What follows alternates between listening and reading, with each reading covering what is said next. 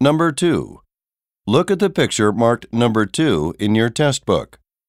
A, Some people are walking on both sides of the tracks.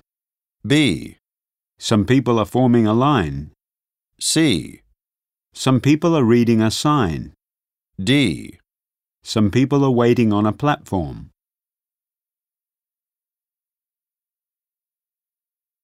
Go on to the next page.